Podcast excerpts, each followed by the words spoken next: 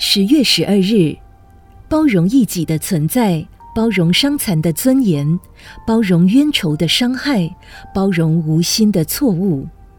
雨云：“有容乃大。”大海容纳百川众流，所以才能成为大海；虚空容纳森罗万象，所以才能成为虚空。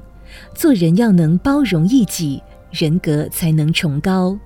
故无人处事能多一分包容谦让，就少一分倾轧障碍，甚至更要包容对方无心的错误，这也是处事的一种尊重。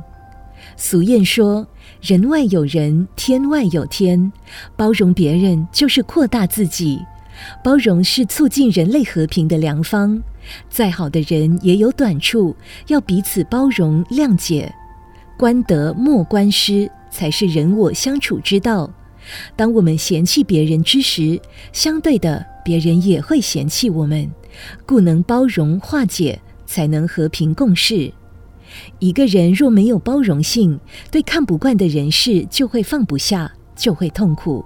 所以生活中能有容人的雅量，才不会有怨憎会苦。人与人之间，人与宇宙万物之间，都是不可分割的，彼此都是对方的一部分。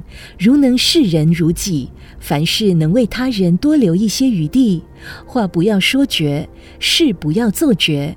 路不要走绝，做人更不能做绝。